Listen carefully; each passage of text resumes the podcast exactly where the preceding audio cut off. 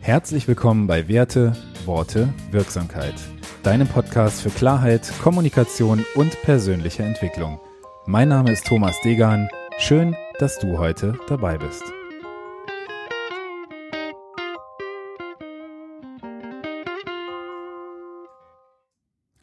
Episode 25. Wie du wertschätzend Feedback gibst.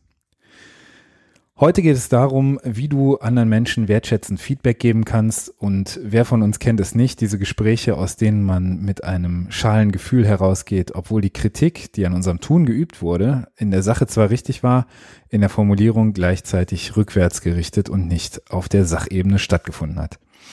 In den Verhandlungstrainings, die ich nach dem Harvard-Prinzip aufbaue, und da kann ich gerne auch mal eine Folge zu machen, geht es darum, Person und Sache klar voneinander zu trennen und genau das passiert eben in vielen Fällen beim Feedback nicht.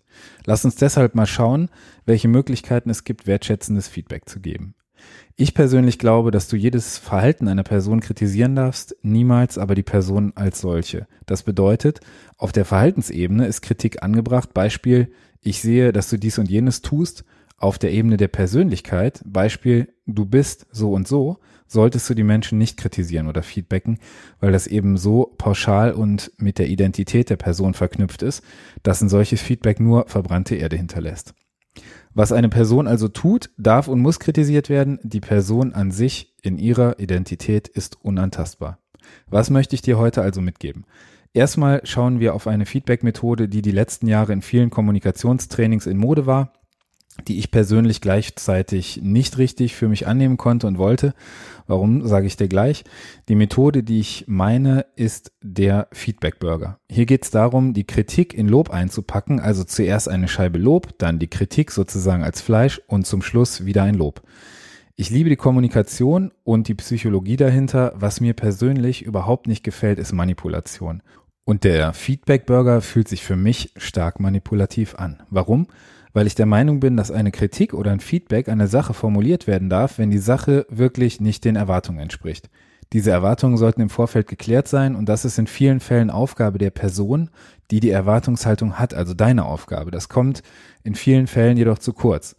Wenn jetzt nach einem Lob zum Einstieg eine Kritik und anschließend wieder ein Lob kommt, dann hört sich das oft an, als ob die Person, die Feedback gibt, gerade aus dem Kommunikationstraining kommt.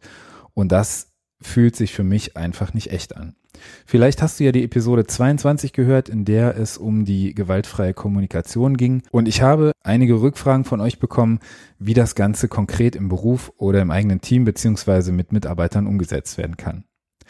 Weil die vier Schritte der gewaltfreien Kommunikation für einige doch schwierig nachzuvollziehen oder schwierig umsetzbar erscheinen. Die Methode für Feedback, die ich dir also heute mitgeben möchte, basiert auf der gewaltfreien Kommunikation und das gefällt mir so gut an ihr. Warum, werde ich dir gleich erklären.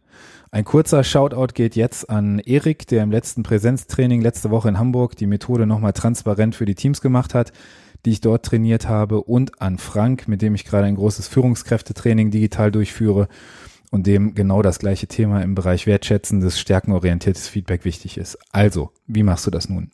Als Daumenregel gilt, es eigentlich nur ein paar Punkte zu beachten, die für ein wertschätzendes, konstruktives Feedback wichtig sind. Trenne Person und Sache und sei zukunftsorientiert. Warum ist das wichtig? Wenn du eine Person in ihrem Verhalten feedbackst, dann wird sie es nicht auf ihre Identität beziehen und das ist unglaublich wichtig. Ein Verhalten kann man schnell und kurzfristig ändern, eine Identität nicht. Deshalb wirkt ein Feedback auf persönlicher Ebene so vernichtend. Wenn du mir sagst, dass ich etwas nicht gut gemacht habe, ist es etwas völlig anderes, als wenn du mir sagst, dass ich nicht richtig bin oder nicht gut bin. Trenne daher unbedingt die Person von der Sache. Wie machst du das am besten? Schritt eins ist die Formulierung, wie ich sie dir gerade angeboten habe, nicht du bist, sondern du hast. Dann beschreibst du die Situation möglichst wertfrei, also das, was du wahrgenommen hast. Beispiel, wir hatten vereinbart, dass du die Zahlen bis Mittwoch 11 Uhr in die Tabelle einträgst. Wir haben jetzt Mittwoch 15 Uhr und die Zahlen sind nicht eingetragen. Beschreibe nun die Wirkung dieser Wahrnehmung, und zwar die Wirkung auf dich.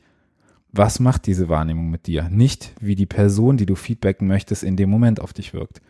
Also welches Gefühl löst die Wahrnehmung in dir aus? Beispiel, auf mich wirkt das, als hätte ich die Aufgabe nicht klar genug dargestellt. Oder auf mich wirkt das, als hätte ich die Wichtigkeit dieser Tabelle nicht klar genug zu verstehen gegeben. Und diese Art der Formulierung ist deinem Mitarbeiter oder Kollegen gegenüber wesentlich wertschätzender als ein ich habe das Gefühl, dass du die Wichtigkeit dieser Aufgabe nicht siehst, weil sie nicht das Unvermögen deines Gesprächspartners in den Fokus rückt. Mit dem Wirkungsbezug auf deine Person lässt du deinem Gegenüber immer noch die Möglichkeit, selbst zu reflektieren, woran es gelegen hat. Zum Schluss formulierst du einen Wunsch bzw. deine Erwartungshaltung nochmal, wenn sie tatsächlich bei der ursprünglichen Delegation der Aufgabe nicht klar genug rübergekommen ist. Beispiel, für nächste Woche erwarte ich, dass die Zahlen um 11 Uhr am Mittwoch eingetragen sind. Um abzusichern, dass der Mitarbeiter dich richtig verstanden hat, kannst du an dieser Stelle gerne nochmal seinen Worten zusammenfassen lassen, was er verstanden hat. Beispiel, damit wir beide etwas aus diesem Feedback-Gespräch mitnehmen, sag mir bitte kurz, was du aus dem Gespräch konkret mitnimmst. Spätestens jetzt wirst du sehen, ob dein Anliegen klar genug formuliert hast.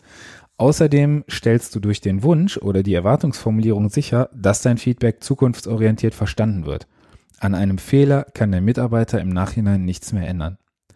Also, nochmal kurz zusammengefasst die Struktur für dein nächstes Feedbackgespräch. Erstens, beschreibe deine Wahrnehmung möglichst wertfrei. Zweitens, beschreibe, was deine Wahrnehmung in dir auslöst oder welche Wirkung sie auf dich hat. Und drittens, formuliere deine zukunftsorientierte Erwartungshaltung beziehungsweise einen Wunsch für die Zukunft. Und was bringt dir das? Ich bin sicher, dass Feedbackgespräche, die vom Mitarbeiter als wertschätzend und zukunftsgerichtet wahrgenommen werden, viel mehr Potenzial zur positiven Entwicklung freisetzen. Zum einen für dich, da du dich nochmal klarer in Sachen Erwartungshaltung positionierst und dich mit deiner Erwartungshaltung auseinandersetzen musst. Zum anderen, da dein Mitarbeiter oder Gesprächspartner sieht, da du nicht auf Vergangenem herumreitest. Denn das kann er sowieso nicht mehr ändern. Durch die Zukunftsorientierung beweist du Lösungsorientierung. Also, schreib mir gerne mal, welche Erfahrungen du mit Feedbackgesprächen hast. Du findest die Kontaktmöglichkeiten wie immer in den Show Notes. Und wenn dir die Folge gefallen hat, dann teile sie gerne mit Menschen, denen meine Impulse auch weiterhelfen könnten und bewerte den Podcast gerne mit fünf Sternen. Außerdem lade ich dich in die kostenlose Mastermind ein, die wöchentlich als Videocall stattfindet und in der wir die Themen aus dem Podcast auch in praktischen Beispielen anwenden.